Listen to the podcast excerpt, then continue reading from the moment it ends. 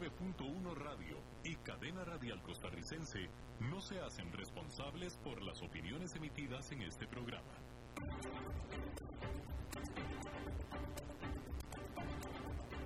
Inicia a las 5 con Alberto Padilla.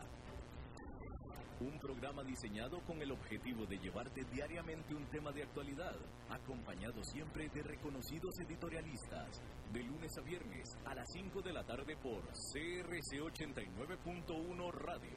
A las 5 con Alberto Padilla,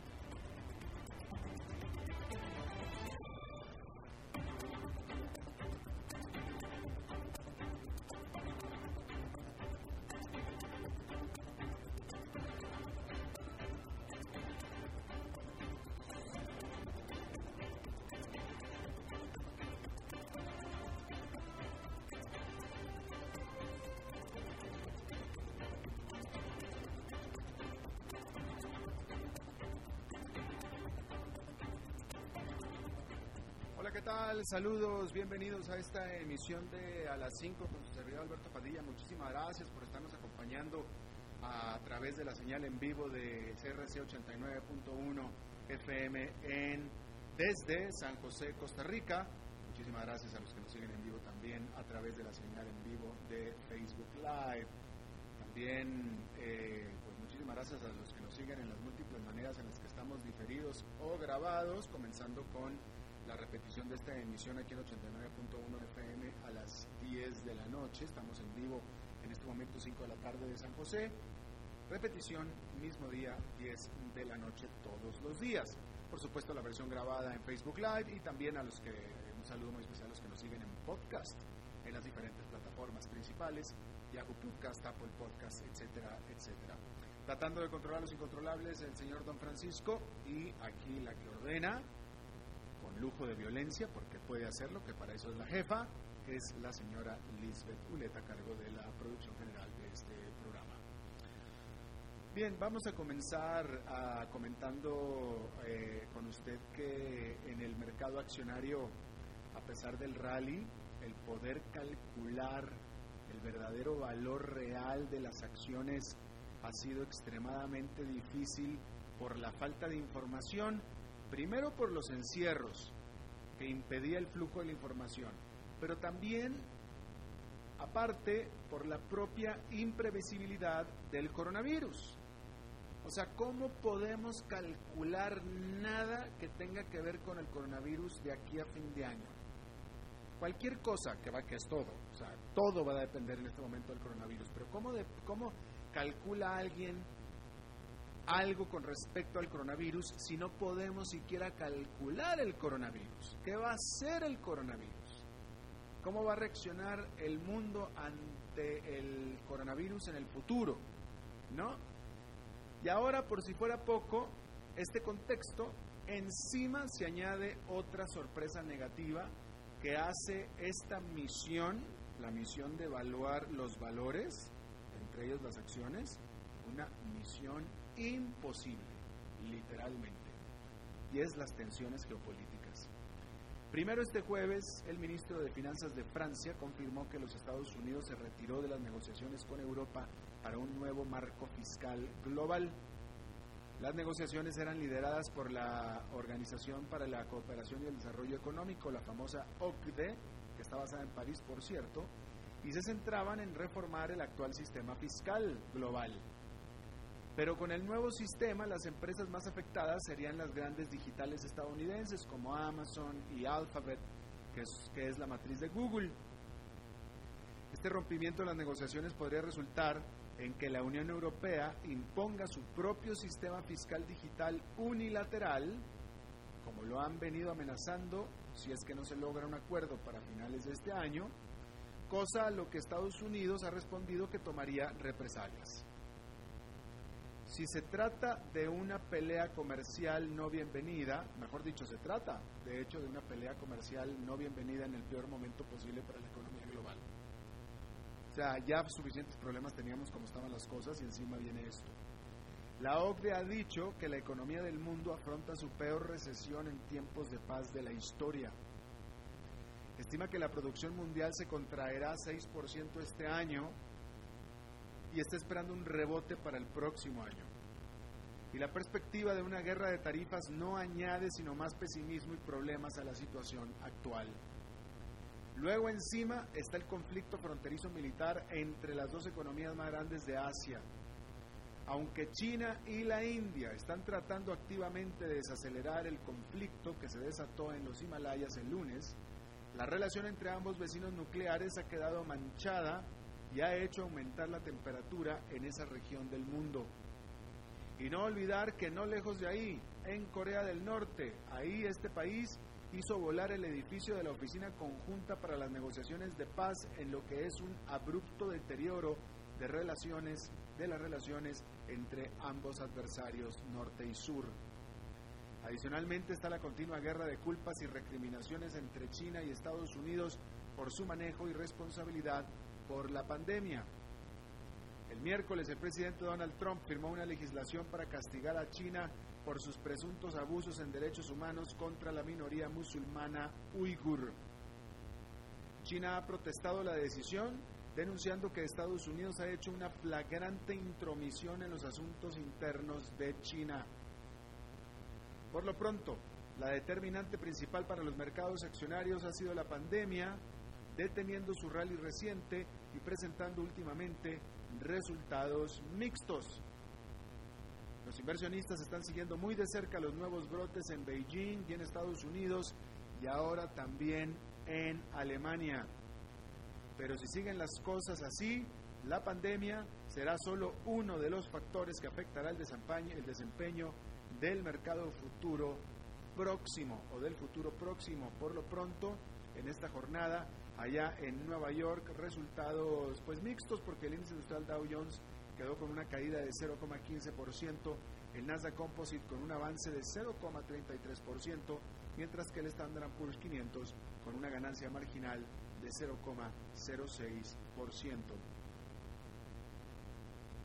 Hablando de estas ganancias, hay que decir que la brecha entre los que más tienen y los que menos tienen en el mundo, y especialmente en Estados Unidos, se ha ensanchado por la pandemia y se espera que lo siga haciendo con el mercado accionario subiendo por los estímulos económicos de los gobiernos y bancos centrales, que al final terminan beneficiando más a los más a los más ricos y a a ver, déjeme vuelvo a ordenar.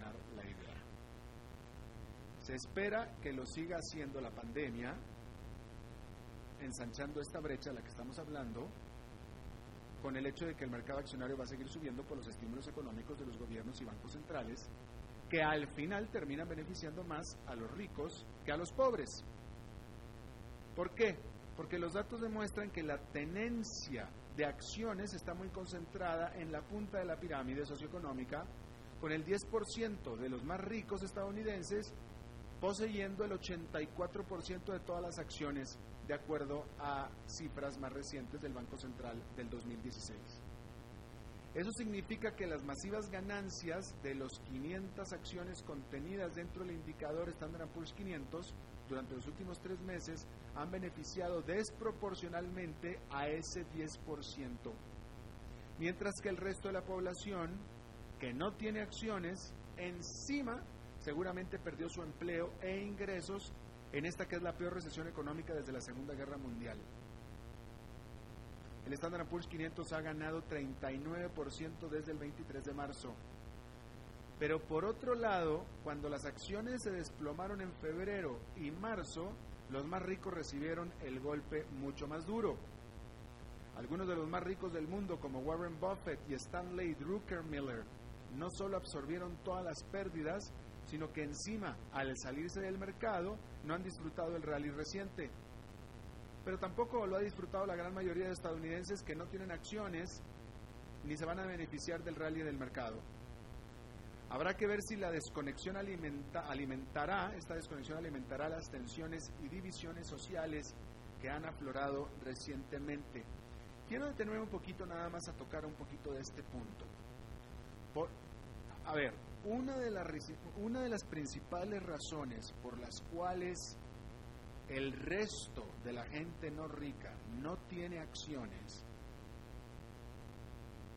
de nuevo, una de las principales razones por las cuales el resto de los no más ricos, o digamos el 80% menos ricos, no tiene acciones, no es porque sean pobres o porque no tengan dinero. No es eso. Es que no tienen acceso a invertir en acciones. Y me estoy, estoy hablando específicamente de eh, eh, la, la inversión por medio de sus fondos de pensiones, por ejemplo.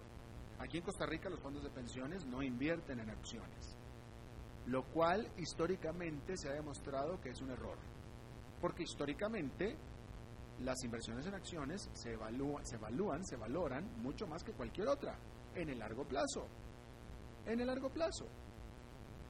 Y esa es la manera, de hecho, correcta, esa es la manera correcta de invertir en acciones a través de un fondo, de un fondo de inversiones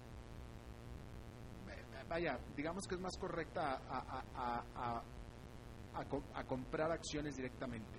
O digamos que es una manera muy digna, muy perfecta, muy buena.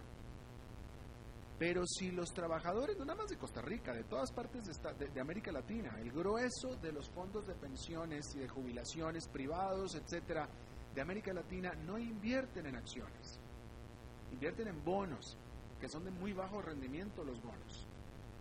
En el largo plazo, en 10 años, en 15 años, el mercado accionario sube sí o sí, y no solamente sube, sino sube con ganancias muy, muy buenas. Entonces, eh, esta nota que yo leí es un poco eh, sesgada porque hace aparentar que los ricos son los que, bueno, pues los ricos son los que son propietarios de la gran mayoría de las acciones, claro, pero porque ellos las compran, porque saben hacerlo, porque tienen la posibilidad de hacerlo y también la oportunidad de hacerlo. Pero hay mucha otra gente que tiene el dinero, digo, porque dentro de este 10% más rico que dice que tiene el 84% de las acciones, este 10% no son millonarios, ¿eh? Millonarios son el 4%. El resto no son millonarios. El resto es gente de clase media que sabe o que, que conoce del mercado accionario o que sus fondos de pensión tienen la posibilidad de invertirlos en el fondo pensionario. Pero de nuevo, millonarios son el 4% de la población nada más. Pero si los fondos de inversión nos dieran la oportunidad de poder invertir en acciones, estas cifras aumentarían de manera muy importante, muy importante. Y los fondos de acciones tendrían ganancias de largo plazo mucho, muy importantes, definitivamente definitivamente. Entre los grandes inversionistas accionarios en Estados Unidos son fondos de pensiones. El fondo de pensiones de los sindicatos de maestros, el fondo de pensiones de los sindicatos de pilotos, etcétera, etcétera, invierten en acciones. Pero eso en Estados Unidos, en América Latina, no. Y bueno, esa es la reflexión que yo quería hacer. Y de nuevo, no nada más en el, largo, en el largo plazo las inversiones en acciones no nada más son muy seguras, son segurísimas. Son segurísimas. Típicamente en un lapso de 10 años, aunque tuviera una recesión como la actual en medio, en 10 años el, el saldo es positivo. Típicamente es así. Bueno, hablando de acciones, hay que decir que este jueves la gigante de comercio electrónico china JD.com celebró su salida a bolsa colocando 3.900 millones de dólares, siendo más grande, la más grande colocación en la bolsa de valores de Hong Kong en lo que va del año. Así, esta empresa se une al coloso de comercio online Alibaba y la de juegos de azar online NetEase para ser la tercera gran empresa tecnológica china en debutar en la Bolsa de Hong Kong al mismo tiempo que en la Bolsa de Valores de Nueva York. Esta colocación eleva la posición de Hong Kong como centro financiero global, la cual ha venido siendo amenazada por las medidas del gobierno central chino de aumentar su control sobre el territorio autónomo. Por su parte, JD.com pone un pie en los mercados de capital fuera de los Estados Unidos donde los congresistas han aprobado leyes para limitar la actividad de las empresas chinas en los mercados de valores del país. Bueno, hay que decir también, cambiando de tema, que entre las consecuencias de las masivas protestas y movimientos sociales antirracistas mundiales, bueno, que empezaron en Estados Unidos, pero que ahora ya son de alcance global, generado a raíz de la muerte hace dos semanas de un hombre negro, George Floyd, a manos de un policía blanco en Minneapolis, grandes empresas han emprendido campañas para, digamos, lavar su imagen corporativa. Primero el anuncio de la desaparición de la legendaria y omnipresente marca y logotipo de productos para el desayuno Aunt Jemina, de 130 años de antigüedad, propiedad de la gente de la gigante alimenticia Quaker Oats o Quaker Oats, perteneciente a PepsiCo, y en la que aparece la cara de una cocinera, una mujer negra, muy al estilo de la cara del bebé Gerber. Luego, otra gigante, que es la Mars, anunció que cambiará la identidad de su marca de arroz Uncle Ben, en el que este Uncle Ben, el tío Ben, es la cara de un hombre negro. Lo mismo anunció otra gigante, Conagra, con su marca Butterworth. Las decisiones son un reconocimiento de los orígenes no necesariamente racistas, pero con estereotipos racistas en lo que es una amplia estrategia corporativa internacional sobre sus prácticas racistas y de discriminación.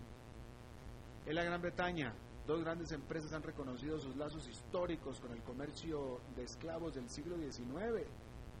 La Lloyds of London, que es la más antigua aseguradora del mundo, dijo en un comunicado que celebra su historia de 330 años de existencia, pero admitió que hay algunos aspectos de ese recorrido de los que no se siente orgullosa. Y es que Lloyds solía asegurar a los buques que transportaban esclavos. Eh, mire, este, definitivamente, como todo en la vida, ¿no? Digo, o sea, uno tiene que estar en los zapatos de la otra persona literalmente tiene que estar en los zapatos de la otra persona para poder saber qué es lo que siente. De otra manera es imposible. Por más empatía que uno sienta por una persona, al final es nada más eso, es empatía. No te entiendo, pero me uno a ti. De tal manera entonces que yo no entiendo, o sea, es decir, uno tiene que ser negro, uno tiene que ser afro para poder entender lo que es ser afro como minoría en un país de blancos, específicamente en Estados Unidos. Yo viví más de 20 años, no solamente en Estados Unidos, viví a dos cuadras de donde nació y creció Martin Luther King. Yo conozco a los negros del sur de Estados Unidos, yo viví con ellos, yo perviví, conviví con ellos. Tremenda gente, pero aún así yo no puedo entender, digo, no puedo entender y aquí está este asunto de la Onja Maina, por ejemplo. Eh, eh, yo en el, en, el, en el logotipo de Onja Maina, que es el, logotipo en los hot cakes y en, los, en el jarabe de maple para los hot cakes, yo veo esta imagen de mujer negra y yo veo algo, es muy sabroso, muy rico. Es decir, esa, la imagen de la mujer negra ahí y también del Uncle Ben's famoso es una imagen de un producto sabroso, con mucho sabor, eh, limpio, hecho con cariño, diría yo. Entonces yo no, yo no alcanzo a entender por qué eso es ofensivo. Pero los negros en Estados Unidos lo sienten como ofensivo. Entonces, es más, yo, me atrevería casi a afirmar que los blancos de Estados Unidos tampoco entienden. ¿eh? O sea, la inmensa mayoría de los blancos tampoco entienden, pero son empáticos y son solidarios. Entonces, si tú negro crees que es racista, entonces yo me uno a ti y lo quito. No te entiendo, no te entiendo, pero si tú me dices que te ofende, entonces ya lo dejo de hacer. No te estoy entendiendo para nada, pero soy empático. Y yo creo que eso es lo que está pasando. Eh, porque yo, de nuevo, yo no entiendo cómo Aunt Jemina es ofensivo, no lo puedo entender. Si al contrario, si así era como vendían eh, eh, los hot cakes, si fuera ofensivo y si fuera algo grosero, feo, la gente no lo compraría. No, digo, no lo compraría. No, no es que le están poniendo una suástica a la botella de, de jarabe de maple. No, es la cara de una mujer negra, una cara agradable, y que ya la gente se acostumbró y la ve y le da hambre. ¿Cómo es eso ofensivo? No sé. ¿Cómo no se ofenden los viejitos blancos porque ponen a la cara de Coronel Sanders en el Kentucky Fried Chicken? Por eso digo, o sea, es un asunto de empatía. Yo no sé por qué se... Eh, el Uncle Benz famoso, aquí estoy viendo la imagen, es la cara de un señor negro de edad que a mí me inspira respeto.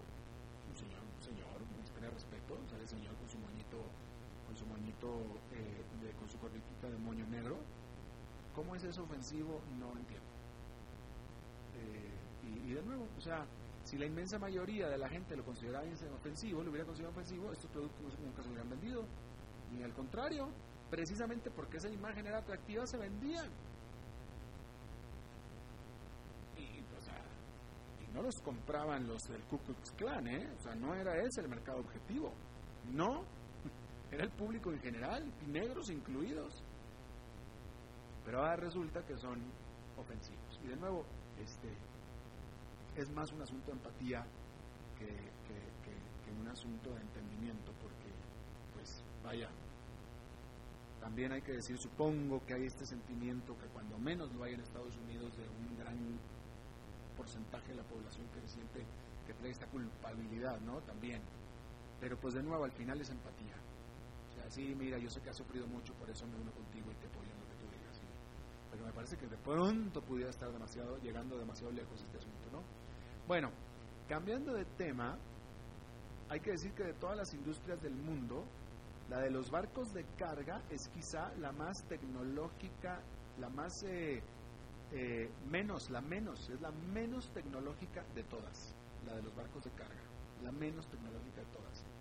Un avión Boeing 787 produce 500 veces más datos por día que el más grande y moderno barco de contenedores en el mar. Aún la gran mayoría de la carga por mar sigue viajando con los famosos Bill of Lading o conocimientos de embarque en lugar de un documento electrónico. Y algunas de las navieras importantes aún siguen comunicándose con sus clientes primordialmente vía fax. Pero este jueves la más grande naviera del mundo, la Maersk, anunció sus planes para escindir su, división de análisis de datos en una empresa separada con la intención de acelerar la digitalización de sus operaciones de la industria y hacer de esta una más verde. La nueva empresa se llamará Zero North, Zero North y administrará los datos para los operadores de buques cargueros para maximizar su desempeño al tiempo de minimizar su consumo de combustible. El presidente de Maersk dijo que si los 33 mil cargueros en las aguas del mundo adoptan su tecnología, se podrían evitar 50 millones de toneladas de emisiones de dióxido de carbono y aumentar los ingresos en 12 mil millones de dólares durante los próximos cinco años. Zero North quiere al menos un pedazo de eso, mientras que demuestra que la carga marítima puede ser tanto rentable como también limpia. A ver, en otra información, déjame ver si tengo otra información. No, eh, no, no. Vamos a hacer una pausa y regresamos con nuestra entrevista de hoy. A las 5 con Alberto Padilla, por CRC 89.1 Radio. Rosado, espumante, seco, dulce el vino es como los amigos, proviene de diferentes cepas y familias convertidas en bodegas de tradición. La Iride, una bodega personal establecida en Mendoza, Argentina, produce vino de exportación con la calidad de Mendoza, expresada en taninos frescos, frutales, remembranzas de tabaco y chocolate. Una fiesta al paladar. La Iride, vinos argentinos de tradición. CRC 89.1 Oyentes informados. Desde Maipú, Mendoza, la tierra del olivo nos llega aceite de oliva Laur. Su delicada y elegante textura, así como su afrutado aroma vegetal, lo convierten en un aceite especial para paladares exigentes. Disponible en tres variedades: Laur Cruz de Piedra, Laur Aceite de Oliva Extra Virgen y Laur Gran Mendoza Aceite de Oliva Extra Virgen. Lo mejor de tres zonas en una sola botella. Galardonado con el Gran Prestige Gold en el Terra Olivo 2018. Aceites de oliva Laur no pueden faltar en tu mesa. De venta en todas las tiendas Don Fernando.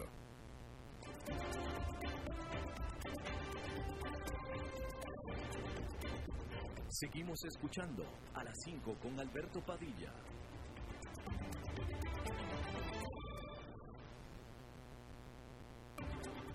Nos vamos a hablar acerca de COVID-19. Eh, antes de pasar a la entrevista, hay algunas cosas que comentar más rápidamente. Un estudio eh, hecho por investigadores eh, en China. a ver, el final de esta nota es, no hay pruebas todavía de que quien adquiera el coronavirus quede inmune. No hay pruebas. Y aquí estoy leyendo esta nota de una research, de una investigación hecha por eh, investigadores en China, donde ellos descubren que más bien pareciera que no necesariamente, que pareciera que las evidencias son de que quien sobrevive el coronavirus no queda inmune, no queda inmune, queda todavía eh, eh, pues susceptible al coronavirus. De hecho, la nota dice que solamente el 4% de 23 mil personas que estudiaron que tuvieron coronavirus y lo superaron, solamente el 4% desarrolló anticuerpos. Pero sin embargo estimaron que al menos 25% podrían volver a, a contagiarse de coronavirus. Así es que no está claro eso, ¿no? Eso es por un lado. Ahora, eh, ya habíamos aquí informado que la Organización Mundial de la Salud declaró a Sudamérica como el nuevo epicentro de coronavirus. Y eh, la semana pasada tuvimos una entrevista desde Perú. Hemos estado siguiendo muy de cerca el caso de Brasil. Brasil asusta por la cantidad de número. Las cifras de Brasil son grandes, son eh, eh, grandes pero por el tamaño, ¿no? Hay que decir que en este momento Brasil, hasta esta hora del día, está reportando 18 mil nuevos casos de coronavirus.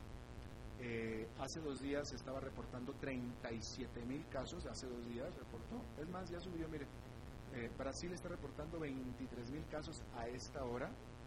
Hace dos días, o sea, antier reportó 37 mil, ayer 31 mil. Pero sin embargo, estos son los números totales. Estos casos se relativizan cuando los empezamos a comparar y una de las comparaciones es, por ejemplo, por millón de habitantes. ¿no? Entonces vamos a decir, vamos a ver, eh, eh, vamos a comparar a Brasil con los peores casos de coronavirus, países de coronavirus, que ha habido en, eh, en, esta pandemia, son pues España e Italia, por ejemplo, ¿no? Entonces encontramos, por ejemplo, que Brasil tiene 4.600 casos por cada millón de habitantes, ¿sí?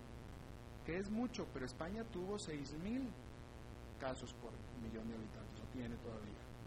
Eh, Italia, 3.900, entonces ahí están más o menos, ¿no? Sin embargo, hay dos países en Sudamérica que están teniendo cifras espeluznantes si se compara con esta métrica, que son precisamente Perú y Chile. Por lo pronto decirle que Perú ya superó a Italia en el total de casos de coronavirus, con la gran diferencia de que Italia tiene 60 millones de habitantes y Perú tiene la mitad, tiene nada más 32. Y ya Perú tiene 244 mil casos de coronavirus, Italia se quedó con 238 mil nada más. Italia tuvo 3.900 casos por millón de habitantes, Perú está teniendo 7.000 por cada millón de habitantes. Y Chile está teniendo 11.000 por cada millón de habitantes. Ahí sí la situación es muy, muy severa, mucho, muy mala. En el caso de la entrevista de Perú que tuvimos la semana pasada, le preguntaba yo al periodista, porque con, eh, eh, Perú está teniendo, tiene casos activos 105 mil que son muchísimos. Pero sin embargo, críticos o serios, solamente mil, que es 1%. Yo le dije, ¿cómo puede ser posible? Y la respuesta de él fue, es que esos mil es el número de camas que, hay en Perú. Es el número de camas de hospitales, las cuales están todas llenas. El resto está en su casa. Era lo que me decía él. Y que suena una explicación muy plausible porque no puede ser posible que de, los, de la totalidad solamente el 1% esté grave. Se sale de la media del mundo, ¿no? Bien, otro país Ahora, uno de los problemas que estamos teniendo en América Latina y en Centroamérica es que en general, México también es el caso, en general la gente adentro y también afuera, pero los que importa son los de adentro, no están creyendo en las cifras que les está dando el gobierno. Y eso es el caso de Honduras, donde desde adentro la gente dice, aquí la cosa está muy mal, muy mal, muy mal, pero las cifras oficiales disponibles pareciera que dicen que no está tanto. Honduras está reportando oficialmente un total de casos de 10.300, lo que lo pone con un total de casos por cada millón de habitantes de solamente 1.000, que no suena tan mal, eh, con serios o críticos solamente 13 y casos activos de 8.000. Y supuestamente, eh, bueno, con una tasa de muertos de 34 por cada millón y eh, total de muertos de solamente 6. Eso es lo que dicen las cifras oficiales. Pero yo cada vez que hablo Honduras todo el mundo está muy, muy asustado. Está con nosotros vía Skype una buena amiga, colega, profesional que yo no nada más quiero, sino respeto muchísimo, eh, periodista internacional. Mayra Navarro, Mayra, desde Tegucigalpa. ¿Cómo estás, Mayra? Hola Alberto, qué gusto saludarte. Así, eh, bueno, mira, aquí en esta cuarentena, trabajando, pendiente de todo, pero qué gusto ver que también tú estás ahí trabajando. qué bueno estar contigo y con tu audiencia este día. Gracias, Mayra, querida, te lo agradezco mucho. Mayra, ¿escuchaste tú las cifras que yo di eh, oficiales? ¿Son, te parecen? Vaya, estas son las cifras oficiales. ¿Las oficiales son las verdaderas? Eh, sí, bueno, esas son las cifras oficiales eh, el, el, gobierno es quien lleva el control de, de, las cifras de, afectados y las cifras de, muertos, porque pues ellos tienen control de toda la gente que está acudiendo a los hospitales para atenderse. Eh, lo que sucede es que es posible que esas cifras no incluyen personas que son atendidas en hospitales privados, por ejemplo, o personas que no van al hospital porque como tú sabes, hay muchas personas que eh, se infectan eh, con este virus, pero se quedan en su casa y, esperan en su casa a, que pasen los efectos y a que no ocurra nada grave. Solamente cuando entran en una crisis ya respiratoria fuerte es que las personas van al hospital en muchos casos. Por eso es que la gente no cree las cifras, pero el gobierno está trabajando con las cifras de las personas que acuden a hacerse la prueba a los hospitales o, que acuden a los laboratorios porque tienen síntomas. Entonces, eh, hay un problema en cuanto a que la gente no cree, Alberto, las cifras, pero no tiene mucho que ver con la realidad en cuanto al número de eh, infectados. Tiene más que ver con el hecho de la falta de credibilidad del gobierno. Eh, como tú sabes bien, el gobierno del presidente Juan Orlando Hernández tiene un grave problema de credibilidad eh, y sobre todo sectores de la oposición que son bastante activos. Eh, y entonces debido a ese problema de credibilidad no le creen a nada. Y ahora mismo él dio una cadena nacional en, el que, en la que informó que tanto él como su esposa habían contraído el virus eh, dijo que su esposa es asintomática y que él comenzó a sentir síntomas el sábado, se hizo la prueba y salió positivo. Está ingresado en el hospital militar, allí lo están atendiendo, lo están eh, eh, revisando, pero lo mismo, hay a través de las redes sociales una gran temática de que es mentira, de que no es cierto, de que es show, tú sabes. Entonces, eh, lo que si nos ceñimos a la información oficial, esas son las cifras. Aparte no se ve tampoco, Alberto, ningún caos en los hospitales como para decir que las cifras no corresponden con la realidad. Eh, es cierto que los hospitales están aparentemente ya con los cupos llenos, pero no hemos visto imágenes como las que se vieron en Italia o en Ecuador, por ejemplo.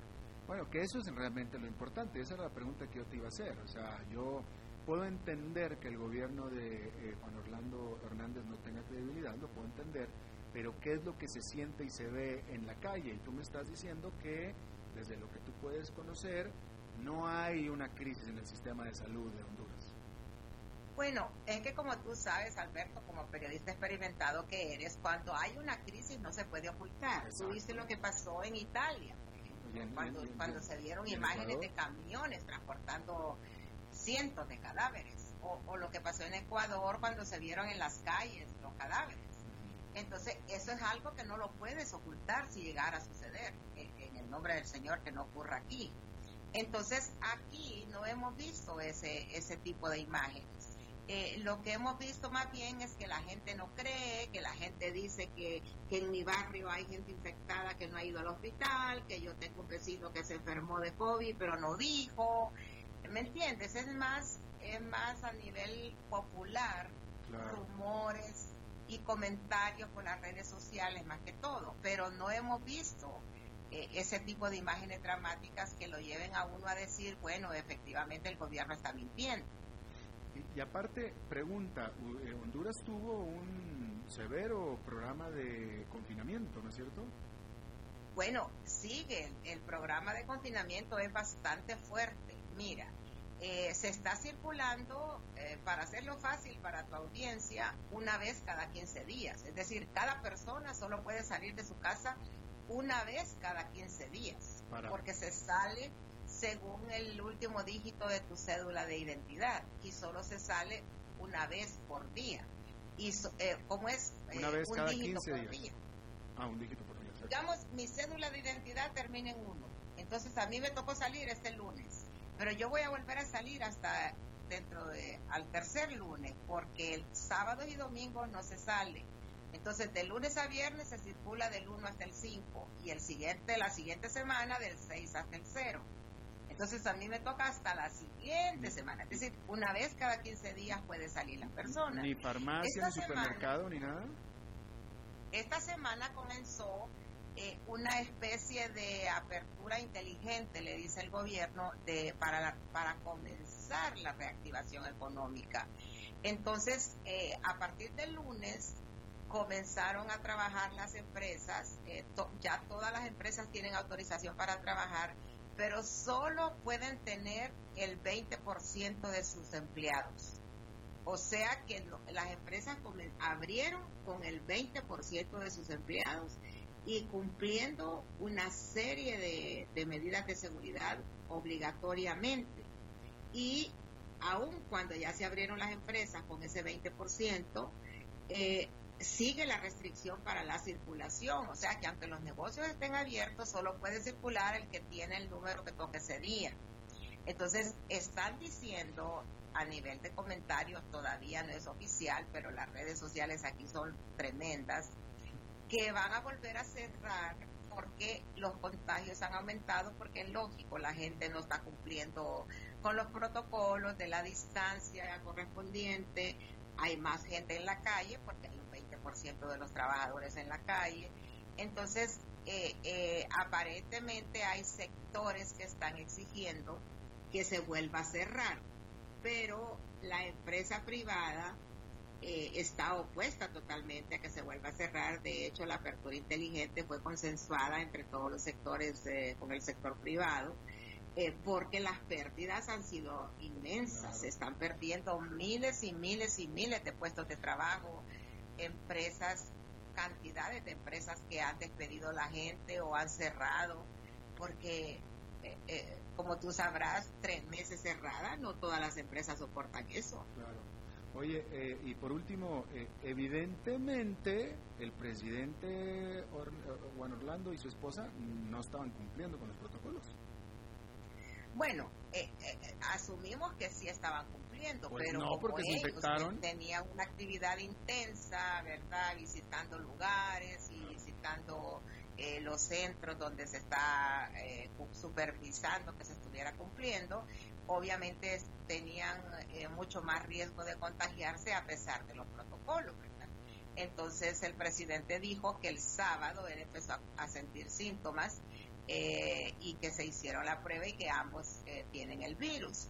Eh, porque aunque siempre estaba con la mascarilla y todo, pero si estás constantemente en contacto con gente que puede estar infectada, eh, eh, es de, muy alta la probabilidad de que te contagies. Dices que habló hoy desde el hospital, ¿cómo se veía? no, habló del hospital hace dos días en la ah. noche, que fue cuando informó. Mira, en mi opinión se veía bastante desmejorado. o sea, sí, yo no sé si es efecto de, del poder, porque lo que yo he visto es que todos los presidentes entran jovencitos y salen hechos unos ancianos. pero yo, yo no lo miraba así a días, pero sí lo vi bastante desmejorado. Y en la voz sí le noté que tenía, estaba bastante como disfónico, se le, se le sentía un poco eh, ronca la voz y, eh, y sí se miraba como desmejorado, pero él dijo que estaba en tratamiento y que va a seguir trabajando desde el hospital y que los médicos lo están monitoreando y que él iba a seguir su trabajo por la vía, obviamente por la vía digital, ¿verdad? Por, la vía virtual. Eh, porque tiene que, que, guardar la cuarentena, con más razón ahora, pero sí dijo que hay muchos de sus funcionarios infectados y es lógico, pues tiene sentido. a si han infectado policías, bomberos, eh, gente, enfermeras, doctores, porque son personas que están en contacto con pacientes contagiados pues, permanentemente. Mayra Navarro, querida amiga, colega desde Tegucigalpa, Honduras, muchísimas gracias por tu reporte, por tu ayuda, como siempre, Mayra. Bueno, Alberto, ya sabes que estoy aquí a tus órdenes. Cuando quieras, solo me hablas. Muchísimas gracias. No es como que te vas a escapar. Gracias, igualmente, Mayra. Vamos a hacer una pausa y regresamos con Fernando Francia, que aquí está ya.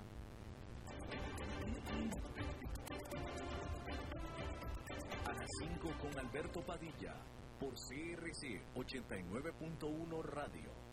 El agua es vida, salud y bienestar. Por eso, vos y los tuyos necesitan agua purificada, ozonizada y embotellada San Ángel. Hace que tu vida sea más larga y saludable con agua San Ángel. Disfrútala naturalmente y viví una experiencia con agua purificada San Ángel. Pureza que se siente. Búscanos en Facebook como Agua San Ángel.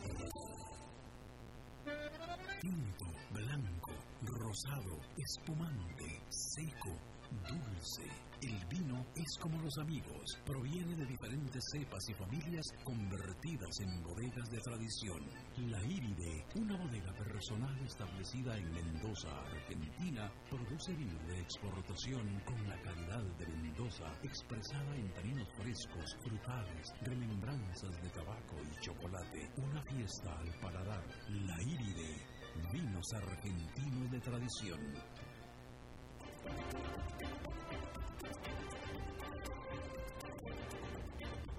Seguimos escuchando a las 5 con Alberto Padilla. Bueno, eh, muchas gracias por continuar con nosotros y muchísimas gracias a Fernando Francia porque uno nos cedió su espacio del jueves pasado. Muchas gracias por la entrevista de la ministra de, Trabajo y por venir aquí. Muchísimas gracias. Sí, sí, está bien salir de vez en cuando con las precauciones del caso para que no nos pase como el presidente de Honduras. Eh, realmente está dura la, la, situación en América Latina y Centroamérica no, no está fuera, ¿verdad? Estamos cerca del nuevo epicentro y bueno, pues hay que seguir con, medidas eh, precautorias. Y bueno, siempre me parece que, que, está bueno seguir una entrevista cuando es una cuando es una entrevista de peso. Todas las, las personas son importantes, pero pues a veces hay, hay entrevistas un poquito más que cuestan más conseguirlas y entonces pues está bueno que, continúe a veces jueves pasado, definitivamente. Así es. Pero eh, yo tenía preparado para el jueves pasado, pero lo, traigo hoy porque pues, seguirá eh, pendiente como debate nacional e internacional, porque pues ahora dicen que quieren destruir estatuas, ¿no? Y en Estados Unidos se han ya tirado unas cuantas. Pues yo primero me preguntaría por qué las hicieron desde el inicio, ¿no? De repente no soy el más fan de eh, esa forma de, historia muerta y, petrificada, ¿no? Eh, ¿A quiénes? ¿A quiénes hacen las estatuas y por qué? ¿Solo porque fueron presidentes? ¿Hicieron algo por el país para ganarse un mérito? ¿No se merece una estatua a la persona de a pie, la desconocida? ¿Cómo hacérsela? Pero bueno, ya las tenemos, ¿no? Y las tenemos por haber forjado la historia del país, de alguna manera, para bien o para mal, para bien de algunos, para mal de muchos, en fin, en general, la quieren ahora, sí, destruir. Por ejemplo, en Costa Rica se ha hablado de destruir la estatua de León Cortés. No sé si sabes quién fue León Cortés, eh, Alberto. Fue presidente eh, de Costa Rica entre 1936 y 1940, vaya fechas, ¿no? Justito antes de la presidencia de Calderón Guardia, eh, la muy famosa presidencia que forjó, forjó las garantías sociales, la Caja Costarricense del Seguro Social, la Universidad de Costa Rica, la de Calderón Guardia, entre otros avances importantes de los tempranos 40. Pero León Cortés había llegado a un acuerdo con Calderón, con ese mismo Calderón, pero por distintas razones luego se unió a la oposición a Calderón y murió antes de la guerra del 48, por ahí del 46 las personas somos mucho más, muchas cosas a la vez. Tal vez somos lo que pensamos, tal vez somos más lo que hacemos, pero lo cierto es que León Cortés era admirador de Hitler. Acordate que fue presidente en el 36 al 40, o sea que vivió pues en, esas épocas contemporáneas ¿no? a todos esos procesos fascistas en Europa. Incluso se dice que restringió la llegada al país de refugiados de la Polonia asediada por el nazismo. Esto fue entre el 36 y el 40, repito, para ubicarlos. Es decir, se ha dicho que era un filofascista, por decirlo mal y pronto. No podría yo decir que haya instalado campos de concentración en Costa Rica, no me consta y creo que a nadie, o que se haya enviado, enviado ayuda a la Alemania nazi, no lo sé, pareciera que no, pero era admirador del fascismo europeo y ahí está, dando la bienvenida al centro de San José, al inicio del Paseo Colón, en la puerta de la sabana. Y ahí está la historia. Pero quieren destruir la estatua, tal vez como forma de decir no queremos el fascismo en Costa Rica, no queremos homenajearlo de esa manera. Quizás León Cortés se lo merece que voten su estatua. Pues bien, si quieren que lo hagan, los que proponen hacerlo, creo que la destrucción de estatuas es un simbolismo fuerte que comunica un cambio en los tiempos. No se gana mucho, porque las estatuas no son el hecho político que las origina, son un recuerdo de aquel. Como todo, como todo recuerdo, se puede resignificar. Resignificar la historia es reentenderla desde una visión política de la actualidad. Eso no se hace quitando estatuas. Por ejemplo, ninguno de los presidentes previos a 1949 permitió el voto de las mujeres. Entonces, eliminarlas todas, las estatuas. Sí, se lo merecen también quizás, pero también construyeron el país que hoy tenemos. Mejor entonces es resignificar la historia y decir que no teníamos una democracia sino hasta esa fecha y dejar de festejar nuestra supuesta democracia centenaria porque lo cierto es que lo centenario es para algunos nada más. Para otros sectores la democracia es mucho más joven. Por poner apenas un ejemplo, la historia la cohabita tanta gente y al país la han, lo han construido, para bien o para mal, tantas visiones, tantas distintas de sus propias realidades. Si quieren tirar la estatua, tírenla nomás, como desobediencia civil, pero ojo, porque podemos quedarnos sin historia. Y ojo, que no toda historia merece homenaje, pero entonces, ¿cuáles sí y cuáles no? Ahí hay un gran problema. Los que me gustan a mí, los que te gustan a vos, claramente sería mejor no homenajear genocidas, en eso quizás estamos de acuerdo, Alberto, conocidos dictadores, por ejemplo. Pero, ¿qué hacemos con los grises? ¿Qué hacemos con esos políticos que condenaron al hambre a muchos, pero que al mismo tiempo forjaron instituciones que hoy son emblemas nacionales? O políticos que lideraron una revolución y son la base del Estado actual, pero participaron en la masacre de rivales políticos en tiempos de supuesta paz. ¿Y dónde están las estatuas de las mujeres que lograron el voto, por ejemplo, de los trabajadores que forjaron mejores, mejoras que, ahora disfrutamos en las condiciones laborales, cómo homenajear a la gente anónima sin personalizar los movimientos o los logros. ¿qué hacemos con los grises? Me pregunto. Mejor resignifiquemos la historia, que un pueblo sin historia está condenado a repetirla. Interesante. Y en todos estos casos, este, eh, eh, mi querido Fernando, eh, cada quien vive, cada grupo vive su propia realidad, ¿no? O sea, Chile, Chile hay gente que todavía apoya a Augusto Hay gente que apoya a Allende, Claro. y cada quien cree que Allende era un héroe y otros que creen que, que, que, que, Pinochet era un héroe. Ahora, igual, y, y me gusta el simbolismo de votar una estatua, ¿me entendés? Es decir, eh, que, que, que aunque sea alguien que, a, a quien yo apoyaría, pero si hay un grupo que la quiere votar, bu- bueno, quizás votar la estatua es instalar el debate sobre qué hizo esa persona. ¿no? Entonces, quizás mucha gente no sabe qué hizo León Cortés y ahora que hablamos de votarla, se vote o no, pues ya estamos hablando de quién fue León Cortés y si era pro fascista o, o- o si tuvo alguna, por ejemplo, acción en contra de, los judíos que, venían huyendo de Europa. No, no lo sabemos, quizás ahora entonces se investiga un poco más.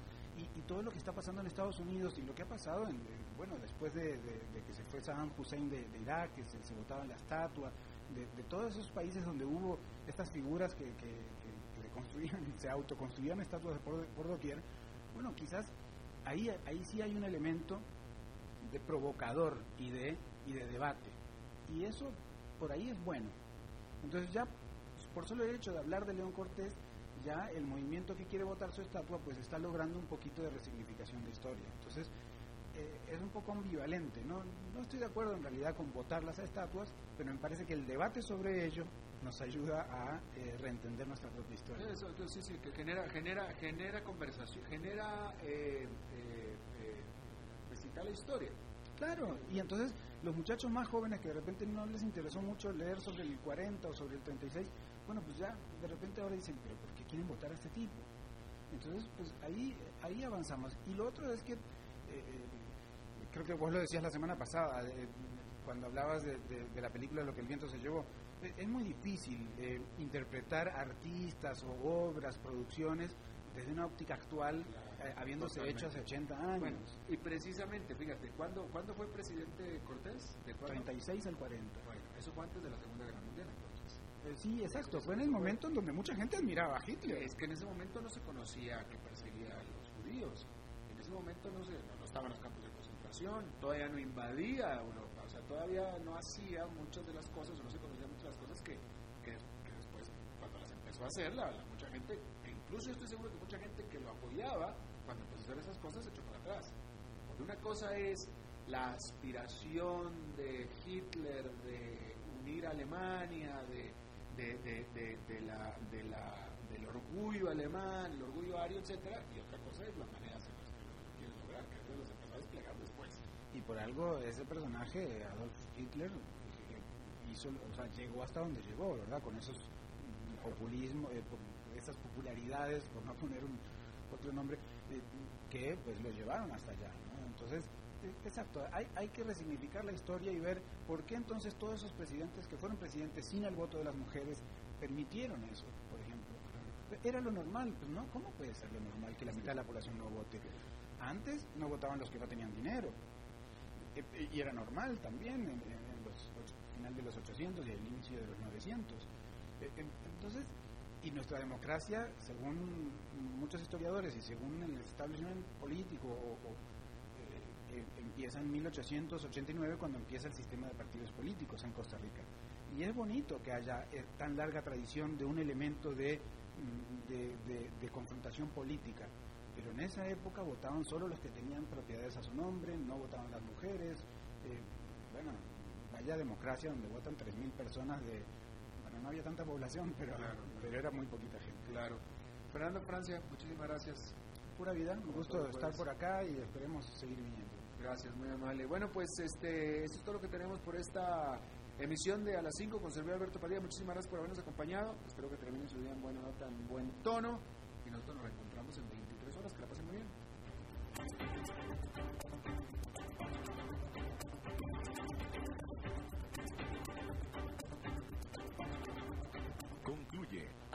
Concluye a las 5 con Alberto Padilla. Un programa diseñado con el objetivo de llevarte diariamente un tema de actualidad, acompañado siempre de reconocidos editorialistas, de lunes a viernes a las 5 de la tarde por CRC 89.1 Radio, a las 5 con Alberto Padilla.